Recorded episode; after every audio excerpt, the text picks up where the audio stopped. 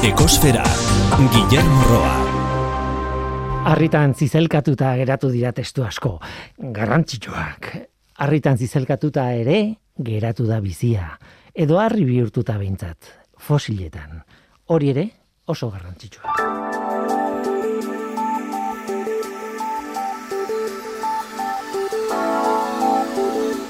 Berria egunkariko irunelasa kazetariak Eurobaske 2008 saria jaso du gurinezko mendien Europa ura artikuluaren gatik, prentsa idatziaren kategorian. Artikulua iazko azaroan argitaratu zuen berriak, eta bertan lasak begirada historiko, gain begirada historiko bat egiten dio, nekazaritza Europako erakundeetan izan duen integrazioari. Eta horren evoluzioa astartzen du gaur egungo egoerara iritsi arte eskasiatik gehiegizko oparutasunera, produktibismotik laguntza zuzenetara, eta orain trantzizio ekologikora, dio lasak artikuluan. Haren ibilbide gora beratxuan, nekazaritza politika bateratuak, bateratuak sekulako garrantzia izan du batasunean, baina pixua galduz joan da. Irune lasak kazetariak beraz, Eurobaske 2008 saria artikulu saritua irakurgai dago berriako emerotekan berria.eus webunean.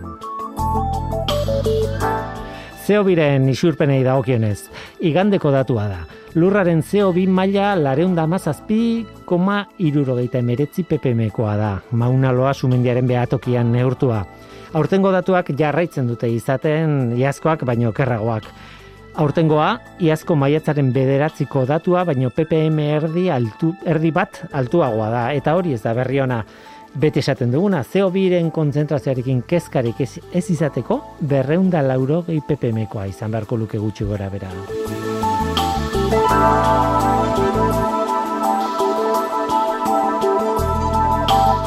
Gaurko saioan Euskal Kostaldeko Geoparkera goaz, Mutrikun Nautilus didaktika gela inauguratu dute eta bertan eunda berrogeita mar amoniteren fosilak bildu dituzte.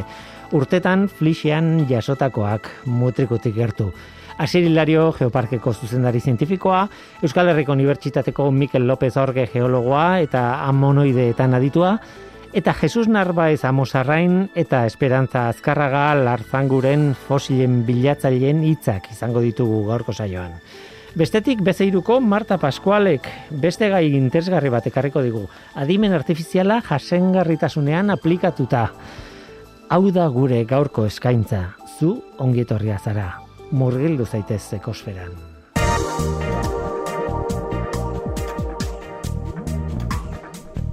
Ekosfera, Euskadi Gratian.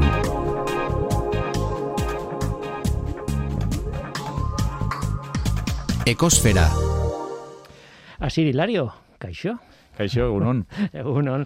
Euskal Kostaldeko Geoparkearen zuzendari zientifikoa. Eta pentsatu dudan lehenengo gauza izan da azela, nola, nolako saria izan duzun flixarekin. Azen nolako saria izan dugun flixarekin. Da pasada bat. Izugarria da. Ba, ba, bai, eta nik uste gainera dala gauza bat, bueno, ba, ja azkeneko amarkadan edo, ba, bagoatzela deskubritzen, ez? Baina, baina ia urtetik urtera, ba, deskubritzen ditugu altxor txiki berriak, eta bueno, ba, fenomeno geologiko ikusgarri honi ba, gero eta balore gehiago ematen diotena. Ni jaio nintzenean, ez zegoen hainbesteko marketinga e, flixaren inguruan, hori onerako eta txarreako izaten da, klaro, noski, baina, baina nik uste dut oso modu optimista nik uste dut, oso ona dela momentu honetan. Bueno, segurazki gu jaio, gu jaio ginean, ez da oso ruti egongo zu eta ni jaio ginean urtea, ba, gu jaio, jaio ginean, ez zegoen e, horrenbesteko ezagutza ere ez. Hm? Ez da ere marketinga, eh? Baina ezagutza ere ez, eta hortaz, ba, gaurko gaia ere horta, hortaz dijoa pixka bat, ez? Nola ikerketak ba, ezagutza hori zabaltzen duen eta eta ezagutza horrekin egin daitezke gauza asko. Mm. Inauguratu duzue eta horregatik zaude hemen, aitzakia nola baita esateko hori da, Nautilus izeneko e, didaktika gela bat, nik uste Nautilus existitzen zela ja, gela hori ez, e, mutrikun, baina, bueno, txukundu duzue, ez dakita unditu duzuen, zer egin duzuen, eta inauguratu egin duzue orain, ez? Hori da.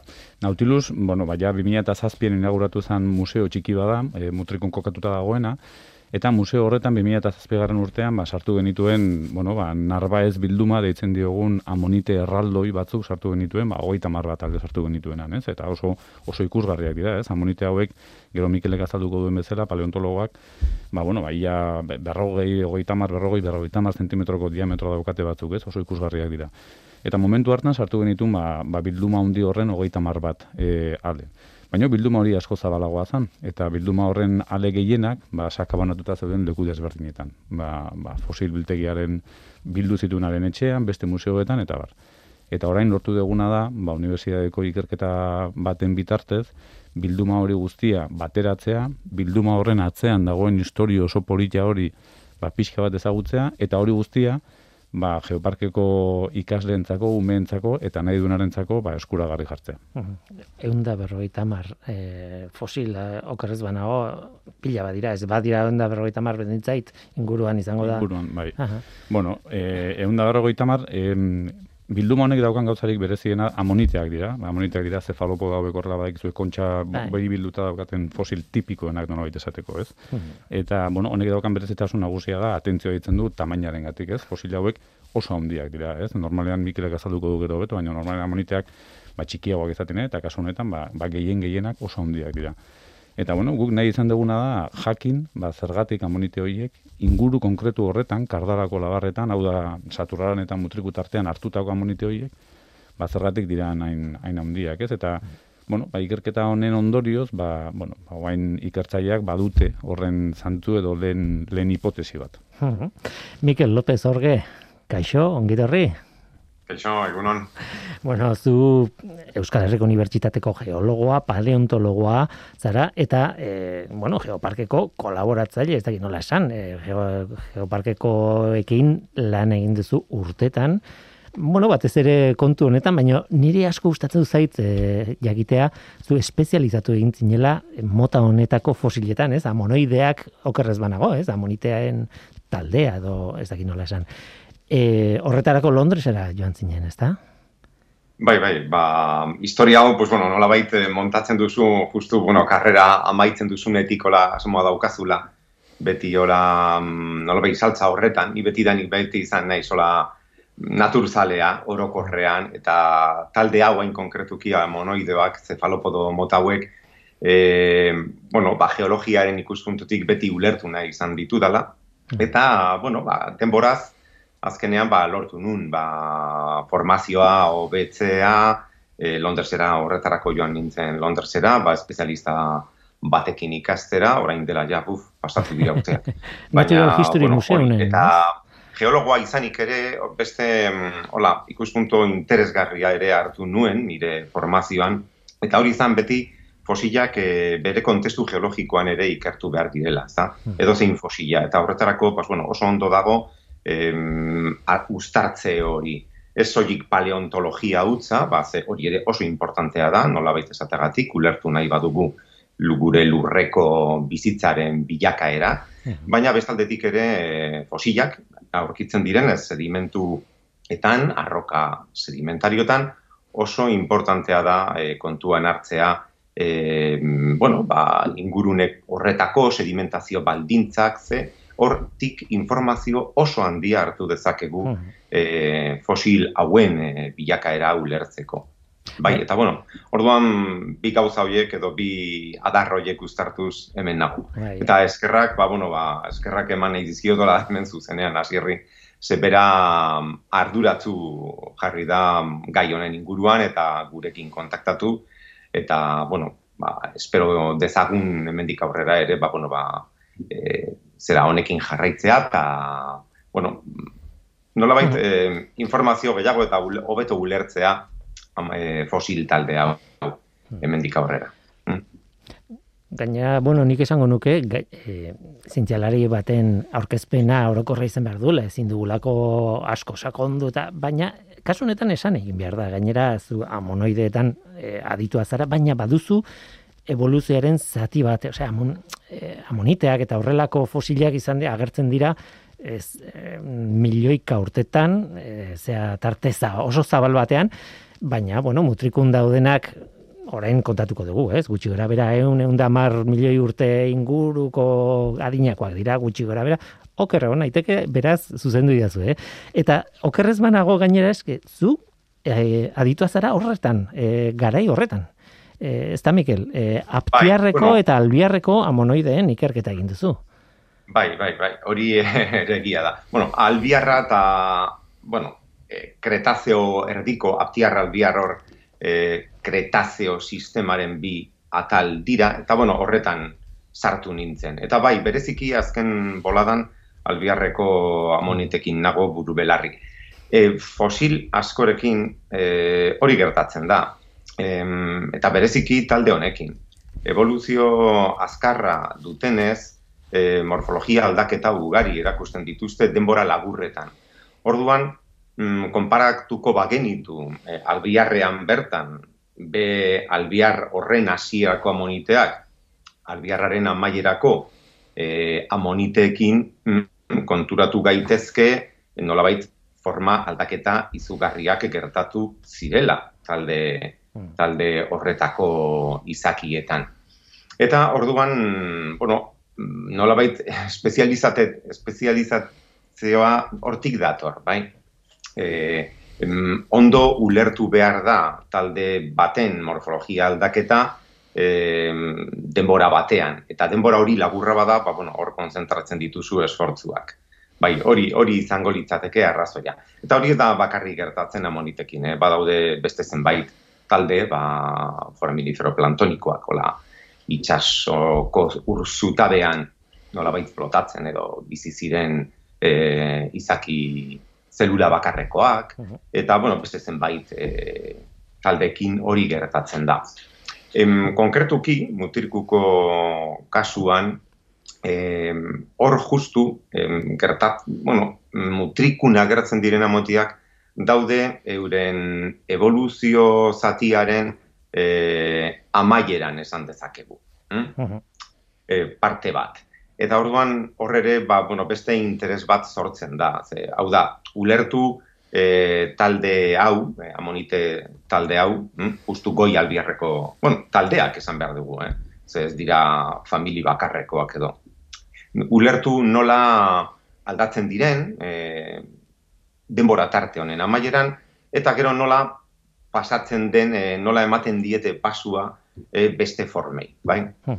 Hori ere, bo, bueno, amutrikun, mm, pena da oraindik e, ez aurkitzea amonite hauek baino gazteagoak direnak, baina gure lurraldean, e, lurralde geologikoan, e, adibidez, e, beste lekuetan, e, arabaldean, hortik, ba, bueno, ba, badago e, transizio hori, eta hor, bueno, e, oso ondo edo beto ikusten da, e, transizio hau da forma aldaketa hori denborantzea. Hori ere importantea da, ze, ja, aipatu dudanez, e, mutrikun e, mutrikuko amonitetatik ezagutu dezakeguna e, e, konparatu beharko genuke beste, beste amoniteekin, e, garaikideak ziren amonitekin, e, lurralde mailan. Bai?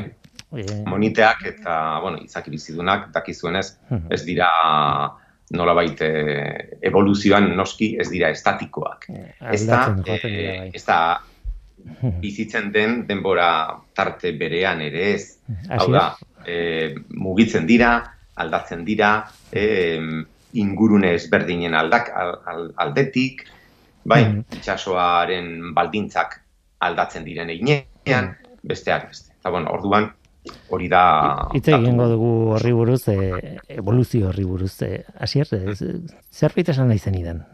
Bueno, nik uste, Mikele gazaldu den bezala, amoniteak segurazki dira jende guztientzako fosil ezagunenak, ez? Ba, karakola hori nola deitzen zaiona, ez? Eta oso politiak diralako, gainera oso handiak izan daitezkelako, eta kasu askotan oso politiak izaten diralako. Baina baita ere Mikelek esan duen bezala, amoniteak dira oso fosil garrantzitsuak geologiaren ezagutza orokorrerako, ez? Horregatik, ze oso fosil zabalduak izan ziren mundu guztian, e, bere morfologia aldatu egiten dute erre, inguruko baldintzak aldatzen dian enean, eta hortaz, aukera ematen digute, bala, munduko leku desberdinetako arrokak konparatu izateko. Eta, kasu askotan, fosilioek ere balio izaten digute jakiteko, adibidez, a, e, arroka den adina. Hm? Orduan, bueno, amoniteak fosil politiak izateaz gain, eta segurazki ezagunenak dinosauroekin batera, segurazki izateaz gain, ba, geologiarentzako oso oso fosil balioetsuak dira. Bai. Utzi esaten, eh, badakit ez direla gauza bera, baina buruan euki dezakegu nautilusak, e, bueno, e, batzutan izaten dugu buruan, karakola moduko zefalopodo horiek oso bereziak gaur egun existitzen dianak, ez dira gauza bera, erlazioa badute noski baietz, baino alde asko ere bai badituzte, amoniteak eta eta nautilusak. Nautilusak gaur egun bizirik daude, amoniteak aldiz hori, esan duzuena, ez? Desagertu ziren duela milioika urte. Em, ni egon nintzen atzo, e, Jesus Narbaez, Hamasorrain eta Esperantza Azkarraga larzagurenekin, zein dira hauek? Ba, hauek dira, gainera, e, omenaldi egin diezue, e, berrogei urtetan amoniteak jaso, fosilak jaso eta jaso ibili direnak mutrikun eta kriston landa lan e, sekulako egin dute, naiz eta profesionalak ez diren, baizik eta afizioz egin dute lan hori. Eta beraiekin hitz egin dut eta bueno, audio batzuk ekarri ditut e, beraienak entzun dezagun lehenengoa. Eta hornekin e, gainera gaia amonite erraldoien edo haundien misterioaren gaia kokatzen jango gara. Ea zer dioen, Jesus. Bai, eske sumei aldia da modernoa. Bai, gaztiu da, eh, gaztiu da, eh, da hori ez da, ezatik, e, importazi gutxi dukena, e, fosilak zeuze die, ba, aratxe. Baina, una moniti ahertu diena die oso, difer, die bastante raro txuak, da oso importantzia, zientifikamente oso importantia die. Eh? Da gero esaten da bezala, haundixak die. Normalmente, normalmente, que amonitiak eukitzen da 40 milimetros. Normalmente txikisa die, eh? Txikisa die. Baina hemen ahertzen diena ia dia isa metro gu. Eh, da, danak ez baina metro gu. Orduan ba, oso rarez handiz eta horre zientibu ez esan eta zeitzi zalik, eh? zepa, zepa, zan horre horreko handiz ezatia. Eh? Da batzuk izaten da, ba, igual depredadori ez eguala hor, ez eguala depredadori, da horre itxi, ba, baizu, ara, depredadori, ba, horrek etxasuko zeak, horrek ezaten bezala reptiles marinos, amonite handien misterioa, hasier. Ba, bai, eta nik uste misteria handia, ez, baina, bueno, misteria baino, e, nik azpimerratu nahiko nuke e, Jesus Marik eta Esperanza daukaten meritu ikaragarria, ez, benetan, beraien kabuz, berrogei urteetan zehar mila batziren eta irurogei marreko amarkadatik ona, beraien kabuz, isili-isili, inorri ezer esan gabe, ba, joan dira, ba, labar hoietatik, jardarako labar hoietatik, ba, joan dira poliki-poliki amonite horiek e, e, ateratzen, ez, horreskuratzen, eta esan bar da, e, beraiek lan hori egin izan ez palute, segurazki hoietako gehien gehienak itsasoak igatuak egin ziren, ez? Orduan, ba, benetan berreskuratu dute zientziarako eta kasunetan ja publiko orokorrerako ba, sekulako balioa duen bilduma bat, ez? Bestela galdu egingo zen. Mm Mikel Asier, e, usten badia zue gainera, entzungo dugu, baitugu, irukorte beraien esperientziari buruz, nola jaso izan zituzten, e, eta, bueno, guazen e, entzutera pixkenaka. Hasi ginen, onda berroi urte, eh? 75an hasi ginen, e, motrikoa joate ginean, ba, bakazioen batza eta orduan txen, eh? Da, hola, polik, poliki, ba, zela hitzetan asko giltze ginean handi eta bisok, eh? Ba, fika ginen, ba, gauza asko, eta topa ginen, ze zien, da, bueno, honek, hola, da, hortik aurrera, ja, hasi ginen, ja, benetan, gauzak eh, sortzen.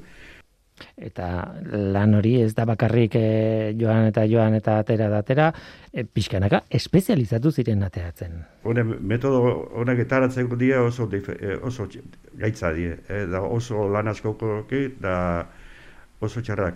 Orduan, e, pizza bat ikusten nian, ba, ez die ikusten dutan osoik, e, ikusten die, bai puntu txua ja horremeste urte duko gandri eta biso asunto horretan topatzen, e, inbia da, ba, ikusi ze, zela daune pizia. O, e, ze angulotan, o, zea, zei, eta arabe jo leheno, pentsa bide zela da, zei, txipestena pizia e, apurtu lik, eh? apurtu da, o, e, dana e, bizabarik gehiatu, eh? Orduan, gauza ikusten dira, ia baiko, hau da, eh? Orduan, zehun ze angulotan daun, alde bat edik larian, Da bazeite, igual tokaulike bi egun, hiru egun, o azte bete hartzeko zeitzik. Gu ikusten duen bezala, epoka eretan, e, ni lanian egon. Da, horti ez egaz bizi. Hori injo, afizinoz, baina afizino unbixo kalako. Eh? Da guretan guazen da hobi bat. Hori, hobi bat zena dago. Maiuka da zintzela hundi bat, zintzelak, makulok eta beste puntoiz batzuk, eh? desbaztia bezala etxen, eta eratzen. Alde batik, buelta guztian, da iazten dania, e, blokia danak usten, ez da ikusten, pizia, ez ebez. Ja, eh, esperantzak berak eh, kontatzen zuen, eh, bera mila aldiz eh, motrikoko labarretara joan, eta ez ustekoak ere izan dituzte, eta eta hause kontatzen zian. Derrumbeak egoten dira, jo, egun batien jauz izan derrumbe bat, isa umiak eta danak harrapatu zauen. Hau, konturatu zan, Jesuse konturatu zan nolan, hasi bizane jauzten, eta gendu zauen umiak eta segitzuan jauzi da, baina harri bat, harri bat, e, horria hundi bat, eh? Bai, umiak ez, umiak geldu joan inzien, segaitik hau izan, kendu hortik, kendu inzien, eta segitzuan jauzi zan, baina... Han jentzia, jentzia zauena onduan, etorri zan, pentsatzen zauen harrapa eta da nahin zabia, eta Jesus Narbaez eta Esperanza Azkarraga biltzaileak eta gainera azken gorte bat jarriko dizuet, ze, bueno, e, kontatzen dituzte bere abenturak e, artea zituztenean eta ez da gutxi, baina pixkanaka pixkanaka adituak ere egin ziren eta eta asko dakite, asko irakurri dute, berrogi urteetan irakurri dute gaiari buruz eta e, sekulakoa dakite. Azken korte batean kontatzen dute ez diela bakarrik amoniteak. Eta pizza guztia dira amoniteak, edo beste eh, fosil batzuk ere. Hor motrikon bakarizta amonitea. Eh, horrek eh, motrikon dauz oso asunto aberastazun asko da. Moniti ez, ez da, ote, kridioideak, e, bio baluak, gauza, e, amonitie die e, batzuk. Baina bestia die e, beste, beste, hmm, bai. beste, diferentiak. Bai. Baina nik horrek e, oin berbaitzen da zena dio, hone amonitiak. Mm. Amonitia bai, zeiden, ba, gutxi gora jagitzeko, ba, cefalupo marinos, e, zeitanak, ez, e, txipirioian da pulpuan e, familiseko di horrek. Mikel, segulako lujoa, ez? E, Jesusekin eta esperantzakin lan egitea?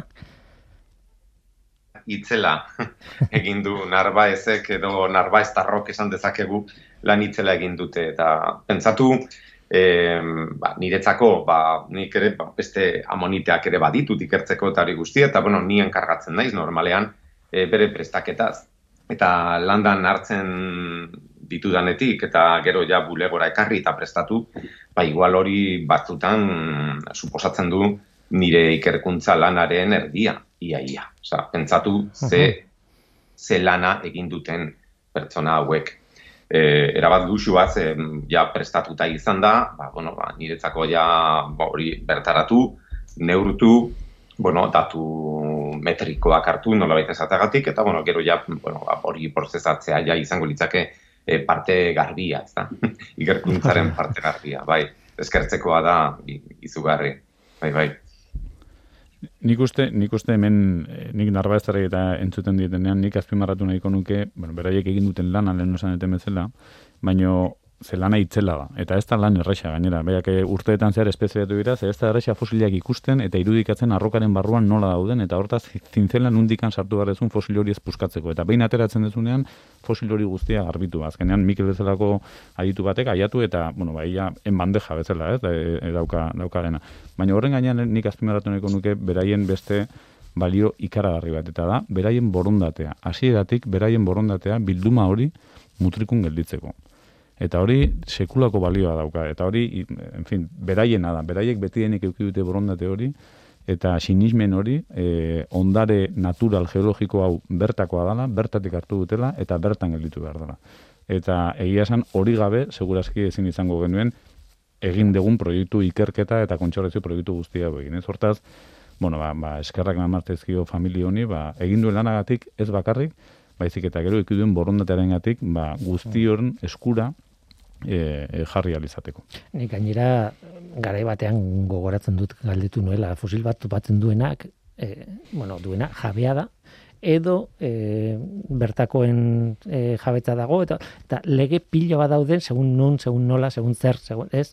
Esan nahi dut komplikatua da, juridikoki behintzat eta komplikatua da. Baina hau dago ju, e, juiziotik gainetik da. Hori, nik uste hau dagoela gainetik, ez? E, ezin dezakeguna da ez da da, fosil hauek beraiek hartu izan ez balituzte, segurazki galduak egongo ziren. E, hoietako asko igaduraren gatik. Orduan, bueno, ba, egin duten dana, ikaragarrizkoa da. Ni ez, ni ez nahi sartuko, gero lege aldetik e, ba, badagoen edo ez dagoen. Hasiera batean Euskal Herrian ez dago lege bat ondare paleontologikoa zuzenean e, e, babesten duena.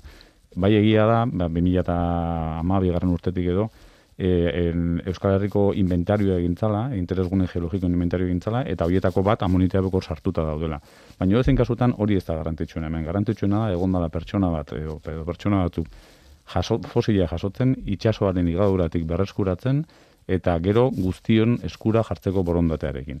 Orduan, bueno, ba, gero bilduma honek zeukan nolabait esateko aulezi nagusia, bazan, bazan, bueno, oso handia zala, bilduma oso handia, oso politia, oso amonite handiak, baino ez genekien amonite hoien historia. Nola baita esateko, zergatik amonite hoiek dira erraldoiak inguru horretan. Ze badaude amonite antzekoak ba, deban edo ondarruan, e, arroka mota antzekoetan ere, eta tamaina normalagoa daugaten, txikiagoa. Zergatik justu momentu horretan, leku horretan e, erraldoidu egiten dira, ez? Eta, karo, horretarako, Mikelek esan duen bezala, ez da bakarrik amonitea mm, per se ulertu, pieza bera, ulertu behar da amonite hori nundik hartua dagoen. Nolakoak dira inguruan dauden sedimentuak, nola erlazionatzen da inguruan dauden beste amoniteekin. Bapatean erraldoitu egiten dira denak edo gutxi gutxinak erraldoitzen dira. Espezie guztiak erraldoitzen dira edo gutxi batzuk erraldoitzen dira bakarrik. Orduan, ba horretarako lehenengo gauza beharrana da jakin fosil bakoitza nundik hartu dan.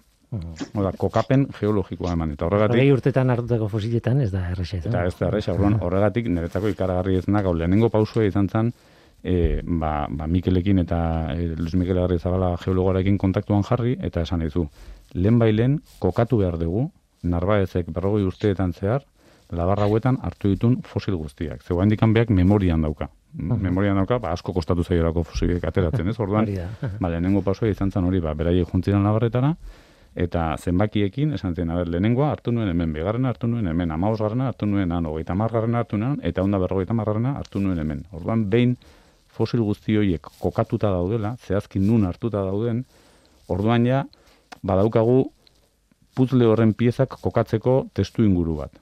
E, bakoitza bere lekuan dago nola baita esateko, baina hori ez da, hori ez da nahikoa, gero, e, kokapen geografiko hori nolabait esateko, hori ortofoto batean egintzan, uh -huh. kokapen geografiko hori kokatu behar da geologikoki. Jakin behar dugu, zein dan zarragoa, zein dan berriagoa. Ordan horretarako, Mikelek eta Luismek egin zuten azan, zutabe estrategrafikoa, detaiezkoa, kapaz kapa, flixa badakigu kapak eta kapak dira, uh -huh. kasunetan ezan beste, baina bueno, horrela irudikatuko dugu, kapak eta kapak, hoie guztiak banan-banan, irureun metro baino gehiago, banan-banan marraztu. Eta kokatu, ze kapatan azaltzen dan ze amonite. Eta orduan bai ikusi dezakegu, ba, noiz hasten diren erraldoiak izaten, denak batera iran, poliki-poliki zen, bueno, hori guztia ez, eta hortik pixka bat dator, ba, bueno, ba, orain euki dezakegun ideia hori, ba, zergatik amonite horiek izan daitezken erraldoiak. Eta badaukagu erantzun moduko bat, e, ikerketa horrek erantzun bat eman du, ez dakit e, behin betikoa den edo ez, baina Mikel, e, zuk esaten zenuen, e, bueno, nik irakurri dute artikulu batean esaten zenuen e, amonite erraldoienak edo handienak emeak direla eta horrek pista bat ematen duela. Bueno, hori da historiaren parte parte bat, nola baita ezagatik. Eh, bueno, lehenago, bueno, bai hasierrek esan duen bezala nire kidea den Luis Miguel Agrezabalarekin eskerrak eh, Luis Mik e, tesia egin zuen zona honetan, sedimentologian, Orduan berak oso ondo ezagutzen zitun azaleramenduak eta arroken, e, hau da, arrokei informazio desente atera zion e, aspalditik Luis Mik. Orduan hori oso importantea izan da gero ja hitz egiteko gauza hauetaz, ezta? Behin kokatuta bere kontestuan, ba bai ikusten da e, nolabait e, zenbait amoniten familietan badagoela, bueno, ba, e, denboran zeharreko e, tamaina e, handiagotzea. Bai. Hori, mm, bueno, printzipioz, e, emeak izatearekin edo ez izatearekin ez, printzipioz ez du zer ikusirik.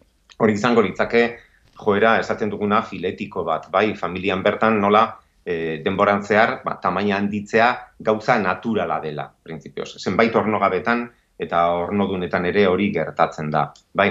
Baina bai da egia, e, mutrikun, e, arroketara joan, eta bai da egia, ba, hor nagusienak edo bilduma nagusienetako aleak edo handiak dira. Eta bai, e, aldentzen direla, tamainaren aldetik, e, bere familiako kidetatik, nola bait, kiden tamaina normaletik. Bai, hori izango litzake lehenengo puntua, bai. Zergatik hemen kontzentratuta hainbeste handi. Gero, emeak izatea, edo ez izatea, hori, hori horretaz jabetzeko, jakin beharko genuke zein den familia horretako eta espezio hoietako e, populazioa. Eta oraindik mm, pizka bat urrun gaude hori ezagutze, erabate ezagutze horretatik, bai? Zergatik, ze mutrikun adibidez, ba, narbaezek, badirudi, pues, bueno, oso bista ona izan du handiak hartzeko. Igual, hoiek ziren, eh, hasiera batean, hobeto ikusten zirenak, printzipioz. Baina gero bertaratu, eta bai da egia, agian handi hoiek izan direnak, eh, hobeto preservatu direnak, bai sedimentuetan. Eta horretik gaur egun, heldu dira, nolabait gaur egungo mm, e, denborara, nolabait ezatagatik. Bai, orduan, egon daiteke, bueno, ba, preservazioaren aldetik, aurrokan, preservazioaren aldetiko e, sesgo bat edo saiez e, ukitze, nolabait ez dutagatik. Hori izango litzateke nolabait kontuan hartu beharreko gauza. Zergatik, ze, bueno, den, denak emeak izango balira, ba, pentsatu behar dugu, ba, bertaratu zirela, horra eta kontzentratu ziren, ba, agian zertarako, ba, agiak arrautzak erruteko, mhm. hori izango litzake asmoa. Bueno, ba, bueno, hori orduan, e, hipotesi moduan ondo egon daiteke, eta bai da egia, zefalopodo hauetan, e, populazio ona izan da, bai da egia, amonite handienak eh, izaten direla, edo konsideratzen direla, e, zera eme gisa, bai? Orduan, emeak izateko aukera asko daude. Hm? Hori ere egia da. Kontuan izanik, nola, nolakoak diren familia honetako beste amoniteak gure lurraldean. Baina oraindik jakin beharko genuke pizkat gehiago e, mutrikuko ingurune honetaz. Bai. Eta, bueno, ba, Hori asko gustatzen zait asko gustatzen zait hori e, zalantzan gauzak zalantzan jartzeko almen hori, ez? E, bueno, suposatzen dugu hau eta posibilitatea aukera handia da. Baina e, hori ez ziurtatu ziurtatu ez zin dugu ziurtatu ta orduan hor gelditzen da hipotesi moduan, ez? Hombre, a ber, ziurtatu bai da egia, e, lehen komentatu dizuan bezala, ba emeak izaten direla handienak familia honetakoak. Baina e, ez dakigu garbi mm, hauek benetan denak bai, emeak Denak ez dira lako fosiltzen, claro. Hori da, hori da kontua. Bai, em, elduak bat dira, ze hori ere datu importantea da. Ze, karo, zu populazio, kasu honetan, amonite populazio bat, aztertu beharko bazenu, jakin beharko zenuke, aberia, zeintzu dira gazteak, zeintzu dira oraindik heltzear daudenak edo helduak direnak. Eta kasu honetan, bai dira helduak, amonite erraldoi hauek. Ze, mm, am, zefalopodo hauek, e, ontogenian, hau da, azten direnean edo, e, oskola aldatzen dute, oskolaren ornamentazioa. Eta mm, bai da egia, bere bizitzaren, hau da, heldutasunera heldu bezain laster, morfologia aldaketak erakusten dituzte. Eta hori ikusten da monita hauetan. Orduan, helduak ziren. Orduan, helduak izan da, pues bueno, mm, hobeto ulertuko genuke, bertaratu zirela agian, ba, bueno, ba, arrautzak erruteko, hau da, ugaltzeko. Bai, eta hori, pues, bueno, bai, e, lagungarria izango litzateke, e, gero jakiteko denak emeak edo gehienak emeak izan ziren eta ez. Asi er, bai. bai.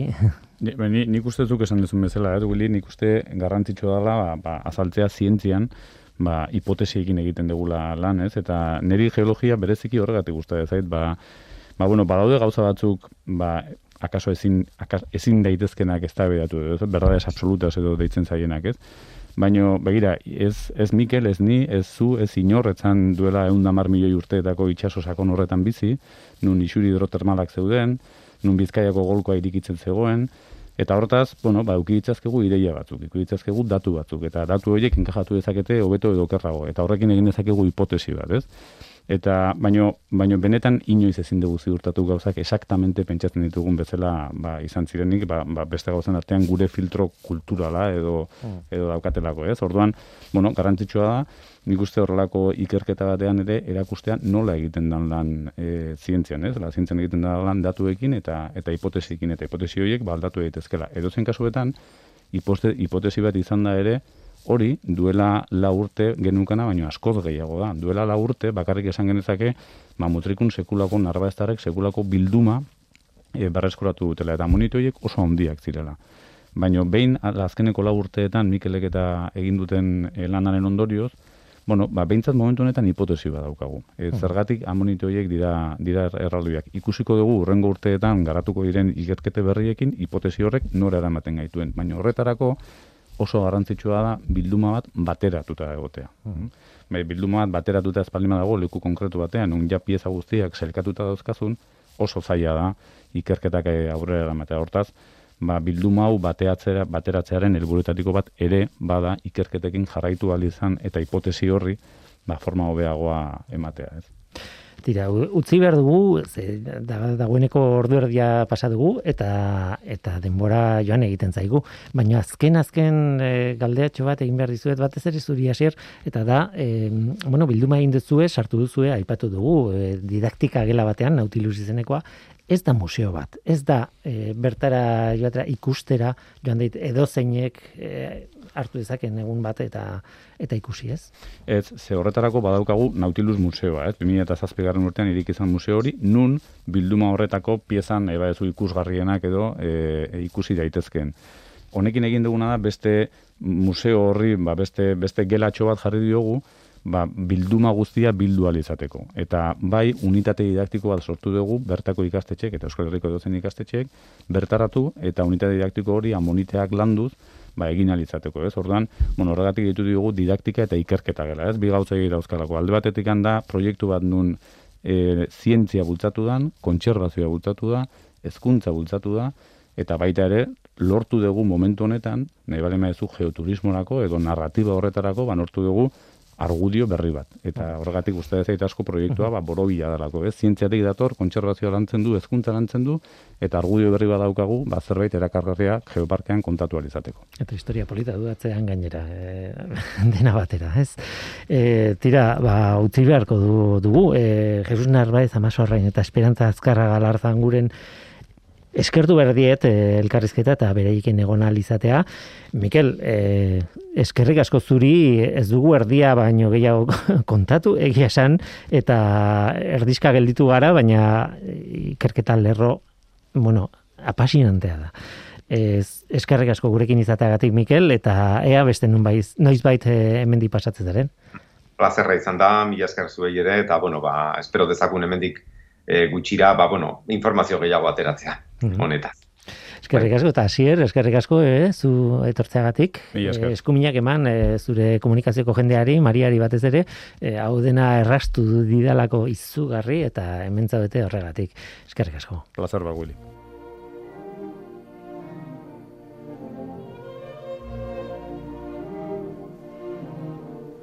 Alda dezagun gaia orain galdera batekin erabil daiteke adimen artifiziala jasangarritasun kontuetan? Erantzuna da, bai. erabil daiteke, bai. Beze zentroak gainera aplikazio bat, plataforma bat garatu du horretarako. Aries for Sei. Ez dakit nola oskatzen den osondo eta orain galdetuko diogu e, implikatuta dagoenari. Eta, bueno, e, Euskal Herriko Unibertsitateko udako ikastaro online bat izango da, ekainaren bederatzean hasita, ba horri lotuta adimen artifiziala eta jasangarritasuna. Aries for C, oraingo zorrela esango dut, ingleseztik dator Aries Artificial Intelligence for Environment and Sustainability, adimen artifiziala ingurumenerako eta jasangarritasunerako, eta CEA da nazio batuen ingurumeneko kontabilitate ekonomikoaren sistema e, sistemaren izena, System of Environmental Economic Accounting. Martual, Marta Pascual, kaixo ongitorri. Kaixo, kaixo. Aiz, zaila den e, ondo esatea gauzak, batez ere entzun ez duzunean, ez? Nik Bai. irakurri, mila aldiz irakurri dut, baina entzun Bai, ingeleseko terminoak batzutan euskaratzen dituzunean, ematen du zentzua galdu egiten dutela baino. hori Bai. da. Aris, da aplikazio baten izena, eta SEA, da azken batean nazio batuek duten sistema bat, e, e, nola esateko, ez? Hori da. Eskatu behar dizut, kontatzeko zer den, eta proiektu harrigarri hau, harrigarria delako, e, nola sortu den, eta nola iritsi zareten, iritsi zareten tokira. Bai, bai, ba, mil esker. Ba, ba justo, esan dezun bezala, e, SEA, e, System of Environmental Economic Accounting datorrez, eta azkenian dira, e, ingurumena eta ekonomiaren kontabilitate sistema herrialde guztiak, mundu guztiko herrialdeak dakatena, ez? Eta orduan, herrialdeak kontabilitate sistemanen mm, bidez, erakutsi behar digute, naturak guri ongizarteari zenbat ematen dion bueltan, ez? Kontabilitatean. Ek ekonomikoki ari zara, ez? Ekonomikoki, bai, e, azkenean inguru giroak ematen dizkigu, deitzen dianak, ekosistem services ingeles edo zerbitzu ekosistemikoak, ura ematen digu, basoek e, arnasa hartzeko oksigenua, eta bar, eta bar, eta hoiek, ba, kontabilitate modu batian, ze, zenbatu behar ditugu jakiteko azkenean naturak gure ongizartean ze balioa dakan.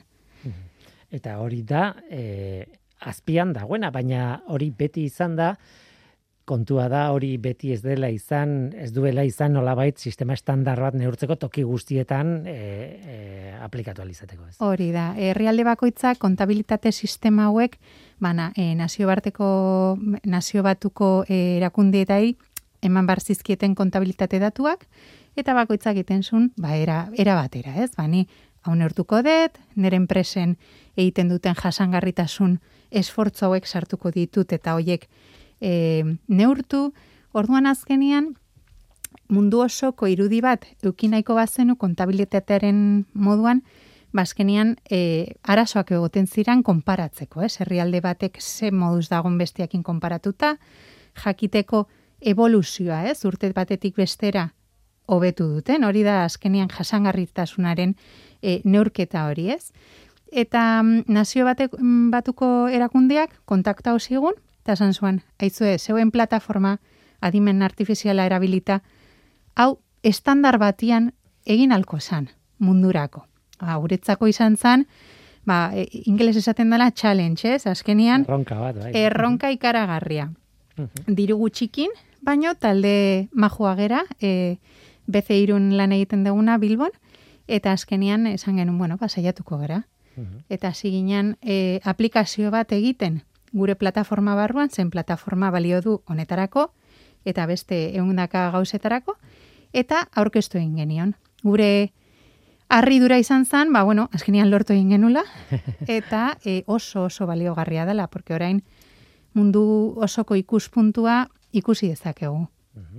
Harrigarria da bai, eh, behar da nazio batuen izena hor dagoelako, baina ez bakarrik horregatik, nik esango nuke, bueno, eh, adibidez, zu, ez, ez zaitut sailkatzen buruan, esan nahi dute, adimen artifiziala, beraz izan, zaitezke informatikaria, e, baina e, jasangarritasuna izan zaitezte ekologoa edo denadakoa. Baina ekonomian aplikatzeko, kontabilitatea egiteko, beraz ekonomialaria izan zaitezke. Hori da. Eta nazio batuekin kontaktuan bali daude izan zaitezke. ez Iaia politikaria, bai. Erlazio diplomatikoak egiten. Bai, de hecho, e, gure taldian esan dituzun guztiak ditugu. Nere, nere kasuan ni biologia ikasi nuan eta ekologian.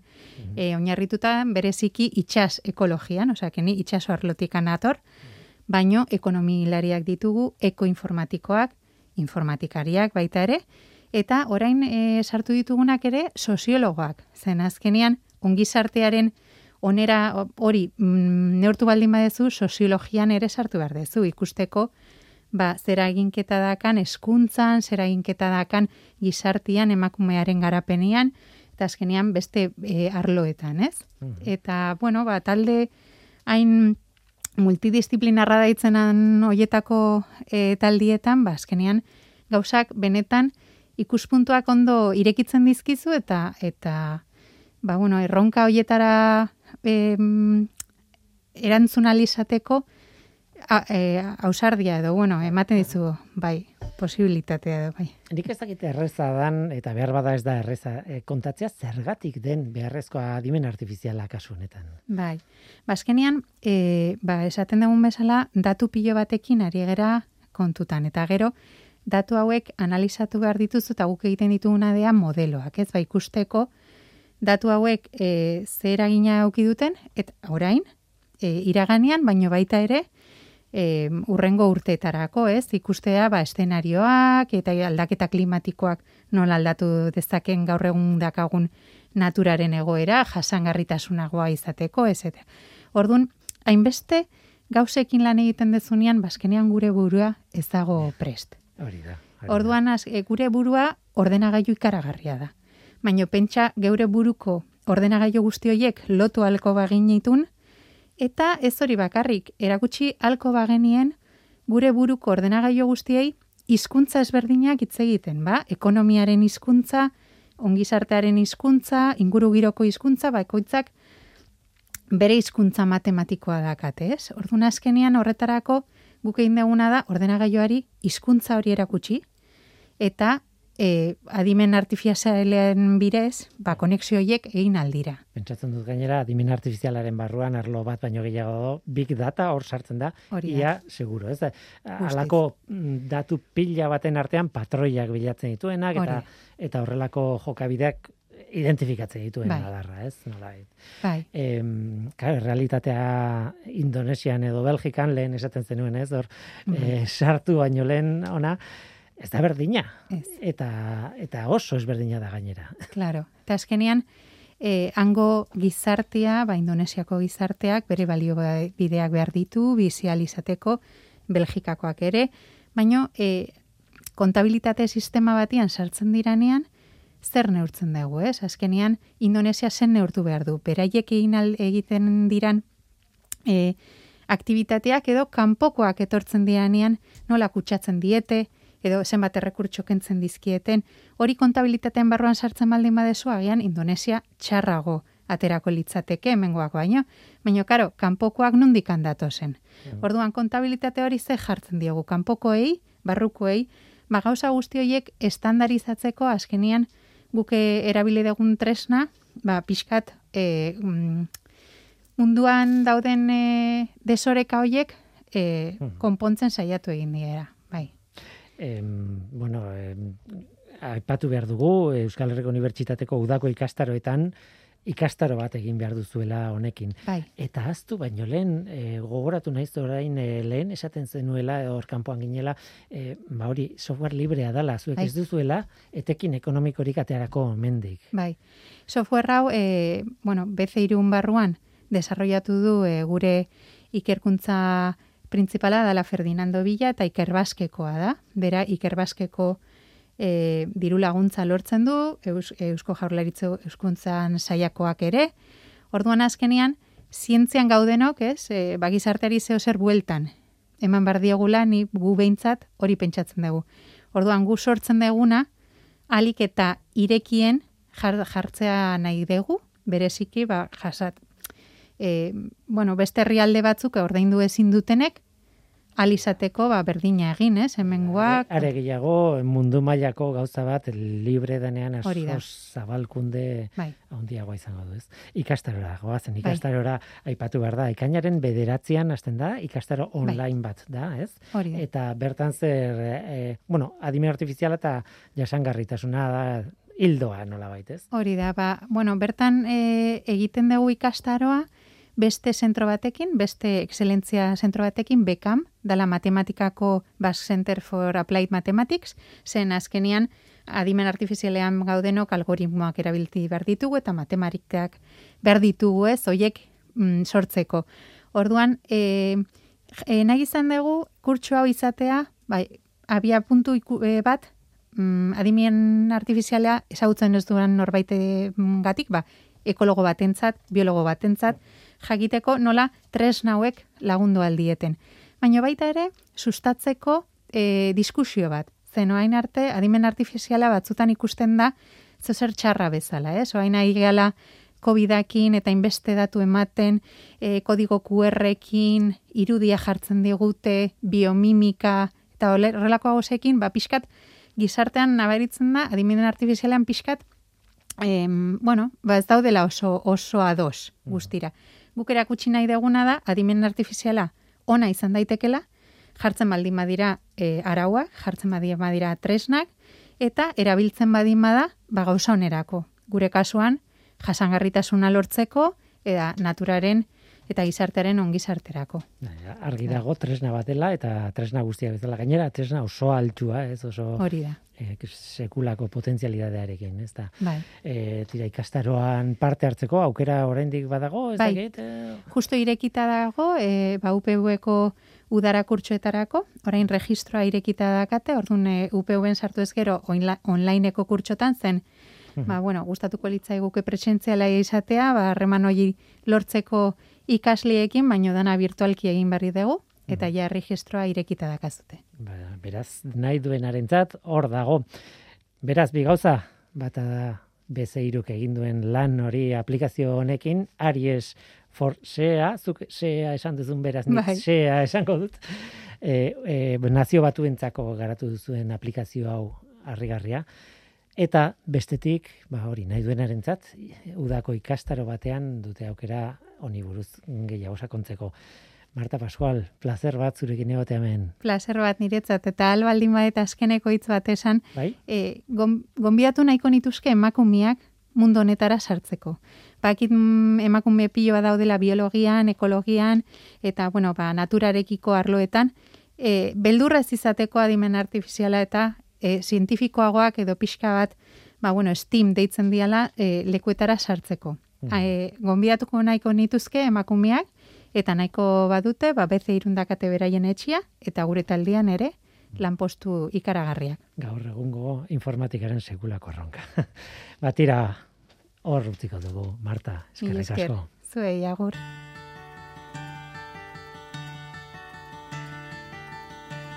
Ba, oraingoz hau izan da dena, hemen ekosferan, Mikel Olazabal teknikan eta ni Guillermo Roa mikroan. Aste hona izan, agur. forest, like the mountains in springtime, like a walk in the rain, like a storm in the desert, like a sleepy blue ocean. You fill up my senses. Come fill me again. Come, let me love you. Let me give my life to you. Let me drown in your laughter. Let me die in your arms. Let me lay down beside you. Let me always be with you. Come, let me love you. Come,